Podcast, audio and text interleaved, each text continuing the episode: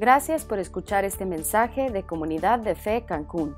Si quieres saber más acerca de nuestra iglesia o donar a nuestros ministerios, ingresa a comunidaddefe.com.mx diagonal donativos. Muy bien. Bueno, pues es, eh, es un privilegio estar con ustedes esta mañana para compartir la palabra de Dios. Esperemos que Marco pueda regresar con bien. Ayer hablé con él y em, en principio todo estaba confirmado de sus vuelos, pero, pero Dios verá si, si, puede llegar al final o no. Esperemos que, que así sea. Miren, hoy tengo una tarea complicada. De hecho, desde hace algún tiempo vengo ya meditando sobre este sermón y es una labor difícil porque siempre es un reto ir en la dirección opuesta a la moda del momento o a la cultura prevaleciente. Hoy voy a predicarles con el corazón en la mano y lo voy a hacer de la manera más clara y honesta posible. De hecho, este sermón lo tengo preparado desde hace ya algún tiempo y Dios ha querido, por alguna misteriosa razón, que coincida con lo que estamos viviendo en todo el mundo hoy en día. Hoy les voy a decir cosas que van a malinterpretar, les voy a decir cosas que van a hacer que se molesten conmigo, y les voy a decir cosas que ustedes negarán. También les voy a decir cosas que ustedes dirán que no tengo ningún derecho en decirles. Sin embargo, todo lo que les voy a decir será en el fundamento del amor de Cristo y por el bien de todos los que van a escuchar este mensaje. Pero antes de que saquen cualquier conclusión sobre lo que será dicho en la próxima hora, quiero que sepan esto. Predicar, subirse aquí hablar de la palabra de Dios es algo muy peligroso. Es muy peligroso para mí porque la Biblia dice que los falsos predicadores y los maestros, los maestros falsos, enfrentarán la más grande condenación. Así que si lo que yo les diré ahora no es verdad, estoy en grandes y serios problemas con Dios.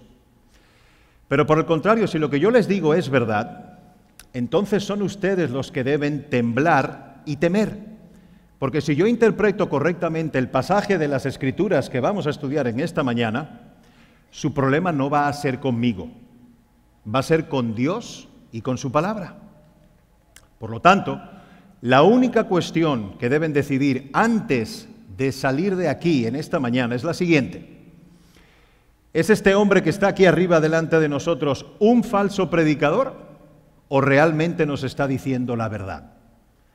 Así que antes, pero antes de poner en esto, vamos a poner todo el mensaje y el resto del culto en manos del Señor, así que acompáñenme en oración, por favor. Padre, buenos días.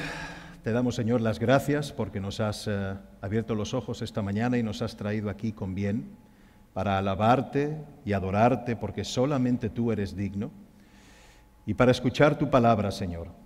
Queremos pedirte que tomes toda preocupación y todo pensamiento, Señor, cautivo por la ansiedad y todas las noticias de las últimas semanas, que la parques en una esquina de nuestra mente, Señor, y que nos des una mente abierta y un corazón dispuesto a escuchar.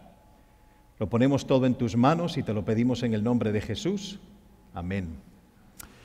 Bien, quiero que vayan conmigo, va a salir en las pantallas, ah, pero lo tienen también en su programa, al Evangelio de Mateo, al capítulo 7 y vamos a leer los versículos del 13 al 23.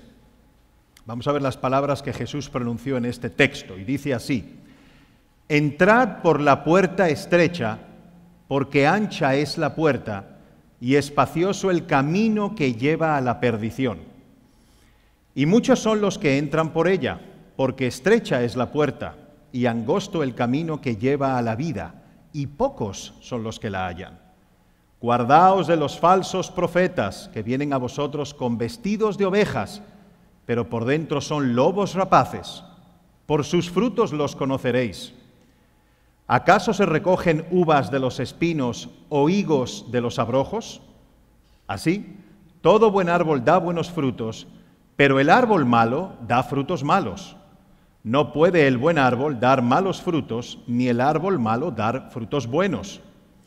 Todo árbol que no da buen fruto es cortado y echado en el fuego. Así que por sus frutos los conoceréis. No todo el que me dice Señor, Señor, entrará en el reino de los cielos, sino el que hace la voluntad de mi Padre, que está en los cielos. Muchos me dirán en aquel día, Señor, Señor, ¿no profetizamos en tu nombre y en tu nombre echamos fuera demonios y en tu nombre hicimos muchos milagros? Y entonces les declararé, nunca os conocí, apartaos de mí, hacedores de maldad. Bien, después de leer este pasaje, quiero empezar, quiero empezar confesándote que no me inquieta tu autoestima, ni tus sentimientos, ni cómo te van a hacer sentir estas palabras. De veras que no voy a prestar atención a tus emociones. De todo lo que hemos leído en el texto, solo hay una cosa que a mí particularmente me quitó el sueño. Solo hay una cosa que me preocupa y que me atormenta en este momento y es la siguiente. Dentro de unos años hay personas en esta sala que terminarán en el infierno, aun cuando profesan seguir a Jesucristo como su Señor. Y si te preguntas cómo he llegado a esa conclusión, quiero que sepas que encuentro la respuesta en el mismo cristianismo de nuestros tiempos. Este cristianismo descafeinado, que está basado en una cultura sin Dios, en lugar de estar basado en la palabra de Dios.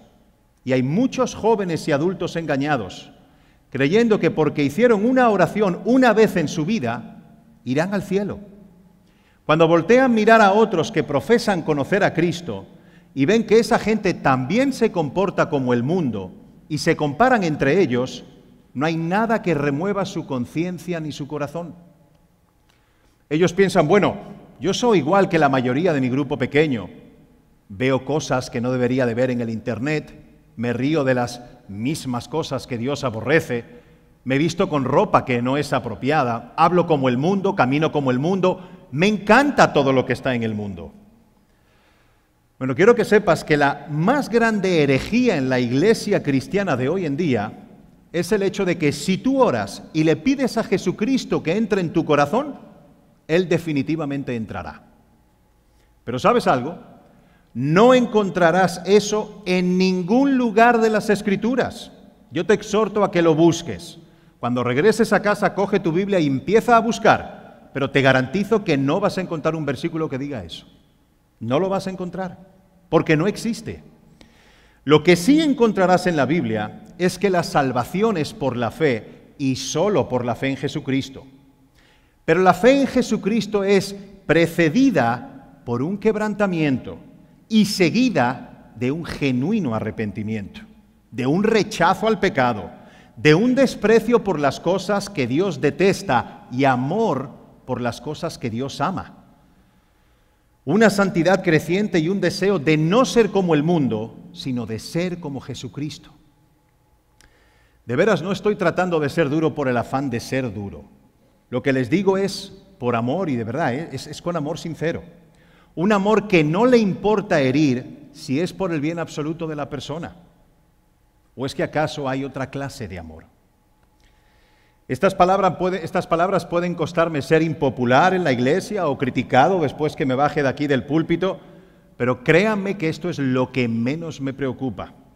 No lo hago para caerles bien. Lo que hago lo hago por amor y sobre todo porque quiero honrar a Dios. Pero no prestes simplemente atención a mis palabras, porque al fin y al cabo como hombre yo me puedo equivocar. Por ende, lo que vamos a hacer es, vamos a echarnos un clavado en las escrituras y quiero que mires las escrituras como realmente son. Deja de compararte con otros que se dicen a sí mismos cristianos. Compárate con lo que dicen las escrituras. ¿Sabes lo que la Biblia llama a hacer a los cristianos constantemente? Examínate y pruébate a la luz de las escrituras para ver si estás en la fe. Examínate a ti mismo para ver si, para ver si eres realmente un seguidor de Jesús. Fíjense lo que dice Pablo en su segunda carta a los Corintios, capítulo 13, versículo 5. Dice, examinaos a vosotros mismos para ver si estáis en la fe. Probaos a vosotros mismos o no os conocéis a vosotros mismos. ¿No sabéis que Jesucristo está en vosotros? A menos que estéis reprobados. Tristemente hay muchos aquí presentes que no están interesados en la santidad. Y si no entiendes qué significa esa palabra, santidad es sinónimo de apartarse del mundo para vivir para el Señor. Esa es la manera más sencilla y práctica de definirlo. Y si no sabes en qué consiste la santidad, vivir para el Señor es lo mismo que vivir en obediencia a su palabra. Es dejar atrás esa naturaleza pecaminosa y vivir en función de la nueva naturaleza que hemos recibido por medio del Espíritu. ¿Qué dice en Primera de Pedro 1:16? Dice, "Sed santos porque yo soy santo." Eso dice el Señor, "Sed como yo, sed santos." En nuestro pasaje de Mateo 7 habla de entrar por la puerta angosta, pues ancha es la puerta y amplio el camino que lleva a la destrucción, y hay muchos que entran por él. O sea, este pasaje nos dice que hay una puerta estrecha, que hay un solo Dios, que hay un solo mediador entre Dios y los hombres, y su nombre es Jesucristo. Esto no es un examen de opción múltiple. No todos los caminos conducen a Roma. El mismo Jesús le dijo a sus discípulos en Juan 14, 6, yo soy el camino, la verdad y la vida, y nadie viene al Padre sino por mí. Y esto nos lleva a preguntarnos, ¿por qué necesitamos atravesar esa puerta estrecha para llegar a Dios? Bueno, en su carta a los romanos, Pablo dice en Romanos 3:23 enfáticamente lo siguiente, todos pecamos y estamos destituidos de la gloria de Dios todos. Lo que pasa es que no tenemos idea de lo que esas palabras realmente significan. Esas palabras significan que nacimos radicalmente depravados y aborrecedores de Dios. Así mismo, ¿eh? No le pongan azúcar ni sal. Nacimos radicalmente depravados y aborrecedores de Dios. Nos hemos rebelado contra Dios, hemos roto cada una de sus leyes. El asunto en sí no es que hemos pecado. El asunto es que, no es, que nunca hemos hecho otra cosa nada más que pecar. Si no en acción, en pensamiento. De hecho, en Isaías 64, 6 dice el profeta que todos nosotros somos como suciedad y todas nuestras justicias como trapos de inmundicia. Recuerden esa palabra. Y caímos todos nosotros como la hoja y nuestras maldades como el viento nos llevaron. ¿Saben a lo que el profeta se refiere como trapos de inmundicia? Se refiere a los trapos de tela que usaban las mujeres de su época cuando menstruaban. Así de crudo y de claro es al respecto el profeta. Y lo que merecemos de acuerdo a lo que somos es el rechazo de un Dios que es tres veces santo. Lo que merecemos es la ira de Dios. Y si tú estás pensando, pero un minuto, Dios no desprecia a nadie, Dios es amor. No, mi amigo, si piensas así, realmente no conoces al Dios de la Biblia, no conoces el carácter de Dios. El hecho de que Dios sea la esencia, la mayor esencia de amor en el universo, hace que Dios odie y rechace el pecado. Y déjame darte un par de ejemplos prácticos de esto. Yo amo a los niños, por ende, odio el aborto. Amo la sinceridad y por lo tanto desprecio la mentira, la aborrezco. Si yo amo aquello que es santo, debo detestar aquello que no lo es. Y Dios es un Dios santo y sin mancha. Pero esto es algo que la iglesia del siglo XXI ha olvidado. ¿Sí? Dios es un Dios santo. Y la única forma en que tú y que yo podemos ser reconciliados a ese Dios santo es por medio de la muerte en la cruz del mismo Hijo de Dios. Si tú realmente has nacido de nuevo en Cristo, tú eres salvo porque Cristo colgó de una cruz cargando con tu pecado, porque alguien tenía que morir. La Biblia dice que la paga del pecado es muerte. Alguien tenía que satisfacer la justicia santa y perfecta de Dios. Toda la ira de Dios contra el pecado que debió de caer sobre ti y sobre mí, cayó sobre su único hijo. Alguien tenía que pagar ese precio. Alguien tenía que morir. Dios no es un juez que puede ser comprado o que es negligente en impartir justicia. En uno de los capítulos más estremecedores de todo el Antiguo Testamento, en Isaías 53, dice que a Dios le complació quebrantarlo a él, quebrantar a su Hijo. Es por eso que Jesús mismo, con una sobrecogedora voz de angustia, exclamó desde la cruz, Dios mío, Dios mío, ¿por qué me has desamparado? Y si bien Dios lo desamparó cuando Él cargaba con nuestra culpa, lo levantó de la sepultura al tercer día, abriendo así el camino de nuestra propia resurrección futura. Ese es el Evangelio de Jesús. En eso confiamos y esperamos los que seguimos a Jesús. Ahora bien, si tú dices que has pasado por la puerta estrecha, porque un día oraste y le pediste a Jesucristo que entrara en tu corazón, tú no fuiste salvo por una especie de fórmula mágica o algunas palabras que repetiste de alguien más. Fuiste salvo porque te arrepentiste de tus pecados y creíste. Y no solo hiciste eso en el pasado una vez, sino que continúas haciéndolo aún ahora todos los días. Un creyente vive en ese proceso de arrepentimiento permanentemente. La verdadera conversión no es como una vacuna contra la gripe. espero que tengamos una pronto para el COVID-19. La cuestión es si en tu diario vivir continúas arrepintiéndote del pecado, creyendo y confiando en Cristo.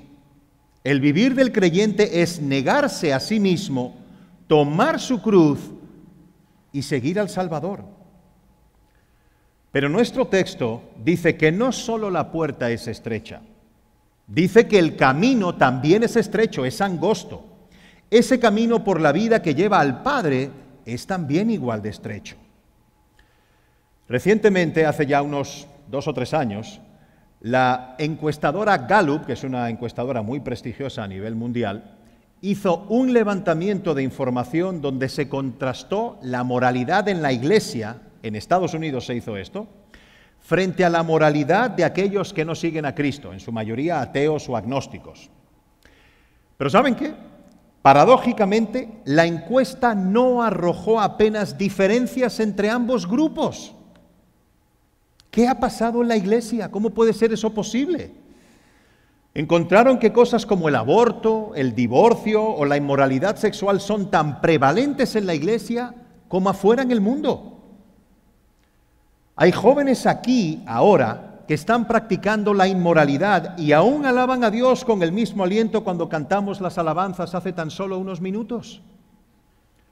Hombres y mujeres que ven y hacen cosas que no son apropiadas para un cristiano y aún así asisten a grupos pequeños con regularidad, creyéndose satisfechos, creyéndose salvos como cristianos carnales. Pero la pregunta es, ¿son realmente cristianos? Mi querido amigo, no existe tal cosa como un cristiano carnal. Mucho de nuestro cristianismo está basado en clichés que leemos en las redes sociales o en las canciones cristianas de moda, pero no en la Biblia. Mucho de lo que creemos está dictado a nosotros por la cultura y no por la Biblia. La Biblia nunca enseña que una persona puede ser un verdadero cristiano y vivir en la práctica del pecado como cualquier persona del mundo. Por el contrario, las escrituras enseñan una y otra vez que al cristiano genuino le ha sido dada una nueva naturaleza. El verdadero cristiano tiene un padre que lo ama, lo disciplina, lo vigila y lo cuida. Y eso produce cambios, cambios palpables en la conducta y en la manera de ver el mundo. Y además produce frutos que son nuevos y tangibles en esa persona. La obra del Espíritu deja huellas, deja evidencias. Pero en las iglesias de nuestros tiempos todo está bien, todo es apropiado, no hay diferencias y no hay luz. Y por eso están llenas de personas que van transitando por el camino ancho que lleva a la perdición. Jesús indica que una de las principales señales de ser un cristiano genuino es que tú caminas por el camino angosto. ¿Y quieres saber si vas por el camino angosto? Pruébate a ti mismo a la luz de la palabra de Dios para ver si estás en el camino. Porque un cristiano será diferente al mundo. Ahora bien, ¿estoy diciendo que un cristiano nunca peca? Evidentemente no. En primera de Juan 1.9 aprendemos que los cristianos pecan y por ende deben de confesar sus pecados y arrepentirse. Y si cualquier hombre no reconoce sus pecados, evidentemente no conoce a Dios. Y esto nos lleva a lo siguiente. Si tú eres un verdadero creyente que ha nacido de nuevo en Cristo, caminarás por el camino estrecho de la justicia como un estilo de vida. Y si te apartas del camino de la justicia, el Padre vendrá por ti, te disciplinará y te pondrá de vuelta en el camino estrecho. Pero si profesas haber, haber pasado por la puerta estrecha, pero todavía transitas por el camino amplio, la Biblia quiere que sepas que deberías estar terriblemente temeroso y preocupado porque no conoces a Dios. Aquellos que genuinamente han sido salvados y convertidos son indudablemente regenerados por el poder del Espíritu Santo para que sean nuevas criaturas. Miren lo que dice Pablo en 2 de Corintios 5, 17. De modo que si alguno está en Cristo, nueva criatura es. Las cosas viejas pasaron, he aquí todas son hechas nuevas. Alguien dijo muy atinadamente una vez que tu mejor amigo es aquel que te dice la mayor verdad. El problema es que nos hemos vuelto tan susceptibles que nadie nos puede refutar, nadie nos puede decir que estamos equivocados, nadie nos puede confrontar. Y muchos ministros y pastores de hoy en día se han creído esa mentira por igual. No queremos ofender, queremos ser amigables con los que buscan. Pero lo que necesitamos comprender es que solo hay uno que busca y su nombre es Dios. Y debemos de preocuparnos más por la gloria de Dios que por las actitudes o por las opiniones de los hombres. Así que no olvides que la persona que más te ama te dirá siempre la verdad, aunque te duela. Una de las grandes marcas que distinguen a un falso ministro o falso profeta o falso pastor, como lo quieran llamar, es que siempre te dirá lo que quieres escuchar.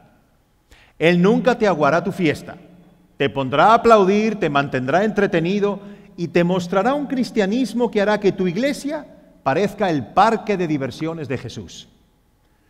Y te mantendrá tan animado que nunca tratará con asuntos grandes como estos. ¿Está Dios trabajando en mi vida? ¿Estoy creciendo en santidad y dando fruto, ¿de verdad he vuelto a nacer? Él no tratará con esas cuestiones. Y escúchame bien ahora, si yo estoy siendo muy dramático, muy exagerado, entonces, ¿por qué dice la Biblia que pocos, pocos entran por la puerta estrecha? ¿Cómo sabes que eres realmente salvo? Dice en la carta de Santiago en el capítulo 2, versículo 19 lo siguiente. ¿Tú crees que Dios es uno? Bien haces. También los demonios creen y tiemblan. Los demonios creen, no son ateos. Ellos conocen muy bien a Dios. Tú sabes que eres salvo porque tu vida está en proceso de estar siendo cambiada. Y tu estilo de vida refleja ese cambio progresivo que resulta de transitar por el camino de la verdad de Dios. Y cuando te sales fuera de ese camino en tu vida, ¿ah? Dios viene y te pone de nuevo en el mismo lugar. Dios viene por ti y te regresa al camino. Una de las más grandes evidencias de que realmente has nacido de nuevo es que Dios no te dejará hablar de la misma manera que hablabas, de la manera en que tu carne quiere hablar. Dios no te dejará vestir como el mundo sensual viste. Dios no te dejará actuar como el mundo. Dios no te dejará ser la misma persona. No, no es posible eso. Dios hará diferencias en tu vida porque vivir en Cristo es ir muriendo progresivamente al pecado. Y en términos de aplicación práctica, la Biblia dice que un cristiano se identifica por sus frutos, por sus frutos, mi querido amigo. ¿Está Jesús por ahí en algún lado? ¿O Él es solo un accesorio que añades a tu vida? ¿Es algo que solo haces el jueves o el domingo? ¿Tienes los mismos gozos y experiencias que el mundo? ¿Te encanta y te deleita el pecado? Si es así, te diré que conoces a Dios, pero no que conoces de Dios, perdón, pero no conoces a Dios. Te pasa lo mismo que a los demonios. ¿Y qué sucede con aquellos que no dan fruto? Nuestro texto, en el versículo 19, dice, todo árbol que no da buen fruto es cortado y echado en el fuego. Así que por sus frutos los conoceréis. Cristo está haciendo aquí una referencia al juicio final que un día Dios traerá a este mundo, incluyendo a todos aquellos que no caminaron por el camino que lleva a la redención. Dios no puede ser engañado por esta clase de cristianismo maquillado y superficial. Él sabe, por sus frutos los conocerán. Pero nuestro pasaje no termina ahí. Continúa en el versículo 21 diciendo que no todo aquel que me dice Señor, Señor, entrará en el reino del cielo, sino aquel que haga la voluntad de mi Padre que está en el cielo, entrará. ¿Escuchaste bien eso? Habrá mucha gente que profesará Señor, Señor, pero no entrará en el reino. Mi querido amigo, ¿estás seguro de que no eres tú uno de ellos? ¿Estás seguro? ¿Qué dice tu vida? ¿Vives para Dios o vives para el mundo o vives para ti? ¿Qué fruto para la gloria de Dios estás produciendo? Examina tu vida a la luz de la Escritura. Mira lo que dice el texto, te repito, no todo aquel que me dice Señor, Señor, entrará en el reino del cielo, sino aquel quien hace la voluntad de mi Padre que está en los cielos. ¿Cuál es la señal de alguien que se ha convertido en un cristiano que realmente ha nacido de nuevo? ¿Cuál es esa señal? La Biblia dice que la forma de asegurarte de que eres un cristiano es que adoptas como un nuevo estilo de vida llevar a cabo la voluntad del Padre. No hay otra evidencia, es esa. Pero hago un punto y aparte importante para que no se malinterprete lo que estoy diciendo. Yo no estoy diciendo que tus buenas obras y tus frutos te van a salvar.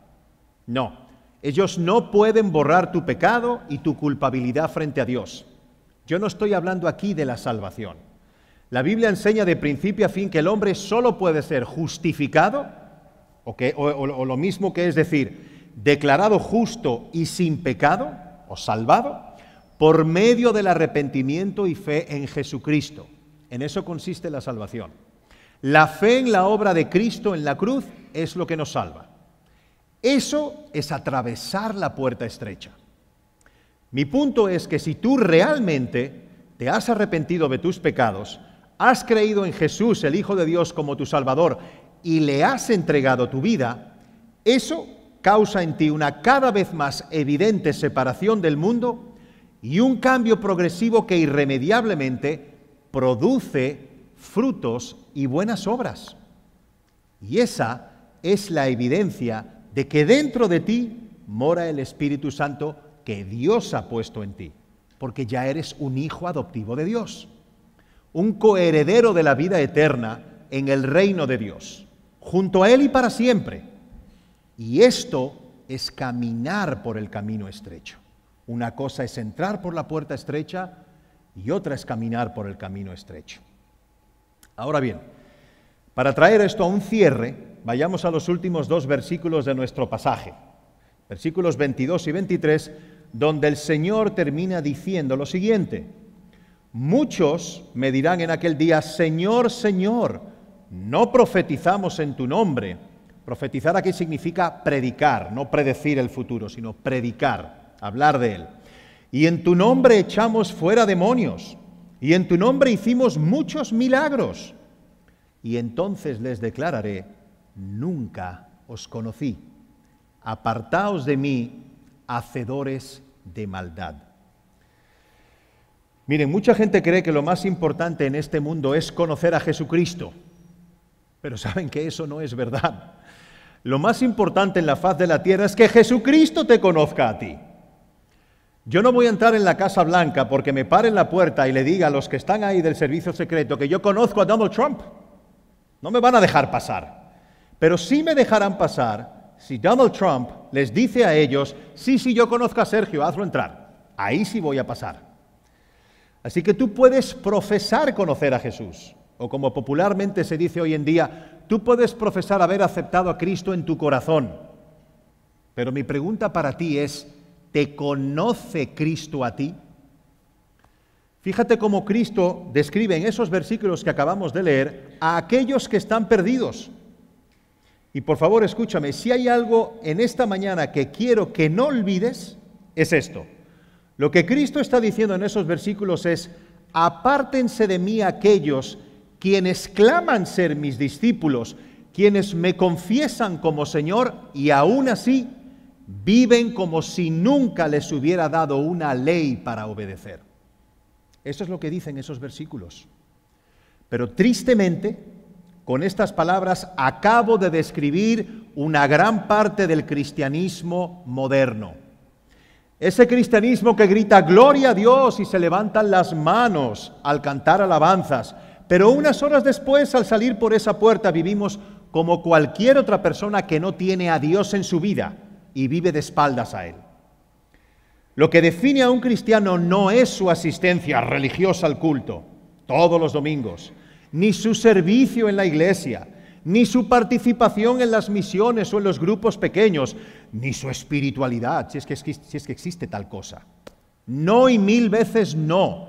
Lo que define a un cristiano es su amor por su Señor. Y ese amor solo se materializa y solo se produce por medio de nuestra obediencia y no por medio de nuestro activismo religioso. Y si no me crees, escúchalo entonces de la misma boca de Jesús. Y aquí les puse solamente tres versículos, pero hay muchos. El primero, Juan 14, 15 dice, si me amáis, guardad mis mandamientos. Primera de Juan 2, 3, y en esto sabemos que hemos llegado a conocerle, si guardamos sus mandamientos. Y Juan 14, 21, el que tiene mis mandamientos y los guarda, ese es el que me ama. Y el que me ama será amado por mi Padre, y yo lo amaré y me manifestaré a él. ¿Hay algo ambiguo en estas palabras de Jesús? ¿Alguien no entiende lo que significan estas palabras? ¿No queda claro lo que dice el Señor acerca de lo único que distingue a un discípulo de un incrédulo o de un religioso? Si tú realmente has atravesado la puerta estrecha y estás transitando por el camino angosto, estarás viviendo en obediencia a la palabra de Dios. ¿Está tu matrimonio sostenido sobre los fundamentos de la palabra de Dios? ¿Estás criando a tus hijos sobre los fundamentos de la palabra de Dios o conforme a la ortodoxia que dicta la cultura del momento? ¿Administras tus finanzas conforme a la palabra de Dios? ¿Estás viviendo separado del mundo, de las cosas que te advierte la palabra de Dios? ¿Cuántos de nosotros pueden contestar positivamente a estas preguntas?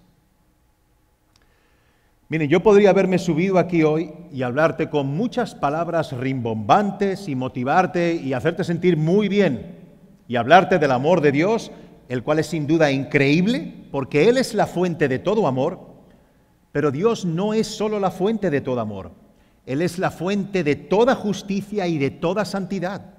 Y estos atributos son parte de su carácter y ninguno opaca al otro. Los tres coexisten de manera unísona y perfecta a la vez. Ese es el Dios de la Biblia, pero no es el Dios hecho a la medida de la cultura. Ya basta de este cristianismo pasado por agua y filtrado por un colador de estos días. Recuerda lo que dice Salomón en el Proverbio 14:12, hay camino que al hombre le parece derecho, pero su fin es camino de muerte. Quizá estés pensando que tú te pareces a la mayoría de los que estamos aquí, y muy posiblemente así sea. Pero recuerda que el día de mañana, cuando estés delante de Dios el día del juicio, Tú no vas a ser comparado con el resto. No importará si tu papá y si tu mamá eran cristianos, si ibas a la iglesia desde pequeñito, lo único que importará ese día es qué hiciste con respecto a Jesucristo. Si un día abriste tus ojos a tu propia bancarrota espiritual y quebrantado y hundido por el peso y la culpa de tus pecados, fuiste con un corazón arrepentido ante Dios, clamaste a su Hijo Jesucristo para el perdón de tus pecados y le hiciste dueño y señor de tu vida. Ese es el nuevo nacimiento, no hay otro. Eso, repito, es atravesar la puerta estrecha. Y si realmente la cruzas, el camino que sigue a esa puerta no es el camino que ofrece el Evangelio light, que se predica en muchas iglesias de hoy en día. El camino estrecho tiene una cruz bien pesada. Así como Cristo cargó con su cruz hacia el Gólgota hasta que no pudo cargar más con ella, esa cruz en nuestro camino, en ese camino estrecho, pesa. Tiene el peso de negarte a ti mismo y de vivir para su gloria en obediencia. Recordemos las palabras del mismo Jesús refiriéndose a esto cuando le dijo a sus discípulos lo siguiente. Vamos a Mateo 16, versículos 24 y 25. Si alguno quiere venir en pos de mí, niéguese a sí mismo y tome su cruz y sígame. Porque todo el que quiera salvar su vida, la perderá. Y todo el que pierda su vida por causa de mí, la hallará. Los cristianos radicales no son aquellos que visten camisetas con versículos bíblicos y saltan cuando cantan alabanzas. No, un cristiano radical es aquel que da fruto por medio del Espíritu. Un joven de nombre Andrei Maiman recibió cinco disparos en el abdomen por parte de un grupo de musulmanes porque no accedió a retractarse de su fe. Él gritó con una voz entrecortada por el miedo que no quería morir, que por favor no le mataran. Pero él no podía negar a su Señor Jesucristo, no podía. Y en vista de su negación le dispararon y lo dejaron moribundo en un charco de sangre en el suelo hasta que murió. Un cristiano radical se mide por su santidad, se mide por su fidelidad a su Padre, se mide por su separación del mundo y su cercanía a Dios. Miren, todo padre quiere para sus hijos, para sus hijos un futuro brillante, seguridad financiera, una bonita casa, un buen matrimonio, hijos, respeto, felicidad, todas estas cosas. Yo soy padre, yo también quiero eso para mi hija.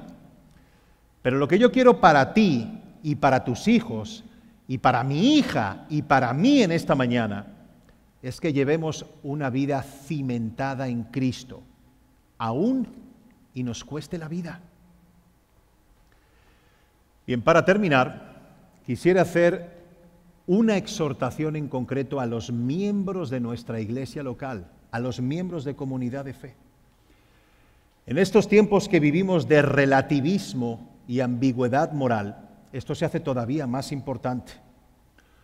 Una iglesia que es inofensiva no es una iglesia fiel. Repito, una iglesia que es inofensiva no es una iglesia fiel a Cristo. El llamado a la iglesia es a ser un faro de luz en el mundo. Los creyentes somos llamados a ser la sal del mundo y esto tiene consecuentes implicaciones. La iglesia ha de alumbrar la luz de Cristo por todo el mundo. La iglesia ha de mostrar el camino hacia la puerta estrecha. Y esa puerta sabemos que es una persona, y esa persona es el Rey de Reyes y Señor de, y Señor de Señores. Por eso la luz debe ir acompañada de una firme determinación de nunca traicionar la verdad, de llamar las cosas por lo que son y no ser tolerantes y condescendientes con el pecado. La iglesia ha de llamar a hombres y mujeres al arrepentimiento de sus pecados y para ello debe ser clara en su posición con respecto al pecado. No puede ser ambigua. Dios aborrece el pecado y la iglesia ha de aborrecerlo también. Debemos denunciar el pecado por lo que es, sin importar la opinión de las mayorías.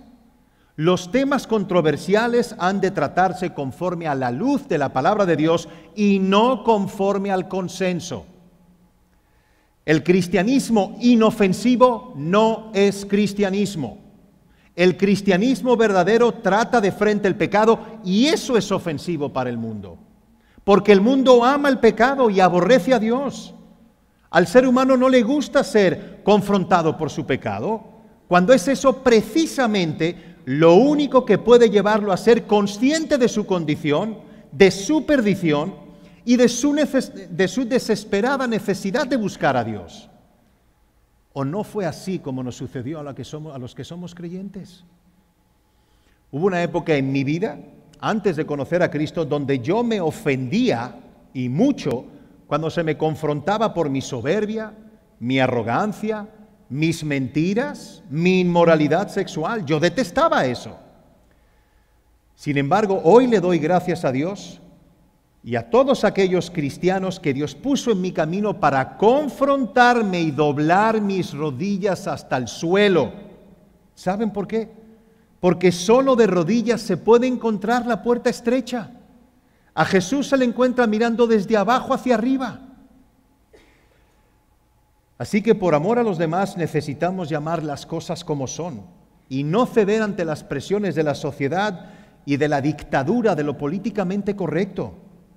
Cristo desde luego nunca cedió ante ellas. Y si no me creen, lean, los evangelios. Miren sus confrontaciones con los fariseos. La iglesia no puede ser como el mundo, no puede hablar como el mundo, no puede vestir, ni pensar, ni vivir como el mundo vive porque el mundo está muerto en sus delitos y pecados. La Biblia se refiere a la iglesia como la novia de Cristo. Y pronto, pronto, el novio vendrá por la novia para llevársela con él para siempre, al mismo tiempo que vendrá para juzgar al mundo por su maldad. Así que mi oración es que examines tu vida a la luz de la palabra de Dios y te asegures, yo te imploro que te asegures que has entrado por la puerta estrecha y que caminas por el camino angosto, porque sólo así serás acreedor del regalo de la vida eterna y evitarás el terrible desenlace que espera al mundo impenitente que vive de espaldas a Dios y que irremediablemente enfrentará su justa justicia. Vamos a orar. Padre, queremos darte las gracias, Señor, porque tu palabra es clara, Señor, es transparente. Tu palabra está en blanco y negro, Señor, con respecto al pecado. No hay ninguna duda, Señor, sobre lo que es malo, lo que es bueno, lo que es vicio, lo que es virtud. Y eso nos debe de llevar, Padre bendito, a reconocer nuestra bancarrota espiritual a reconocer que sin ti estamos perdidos, a reconocer que solamente por medio de la fe en Jesucristo y su sacrificio en la cruz podemos atravesar por esa puerta estrecha que lleva a la vida eterna. Pero una vez hagamos eso, Señor, te pedimos que nos ayudes a transitar por el camino estrecho, en completa y absoluta obediencia a ti, Señor. Y sabiendo que cuando nos salimos del camino podemos venir de nuevo en arrepentimiento, para que tú nos restaures y nos pongas en el camino estrecho. Quiero pedirte en esta mañana para aquellos que somos creyentes que nos ayudes a tener una sed insaciable por la santidad, una sed de vivir para ti, Señor, en obediencia, de honrarte y de agradarte por medio de nuestra conducta. Ayúdanos a dar fruto y a servirte, Señor, para tu gloria. Y aquellos que están aquí sin Cristo, Señor, mi oración es que estas palabras despierte en ellos la inquietud de conocer cuál es su condición frente a ti. Dice la Biblia que la paga del pecado es muerte, muerte física y muerte espiritual, la separación eterna de ti. mi oración esta mañana, Señor, es que tú despiertes esas conciencias y esos corazones para que nazca esa sed de buscar a Cristo, Señor, y lo encuentren y atraviesen también la puerta estrecha. Te damos gracias por tu palabra, Señor. Te rogamos que nos regreses con bien a nuestros hogares. Y te pedimos todo esto en el nombre bendito y glorioso de Jesús. Amén.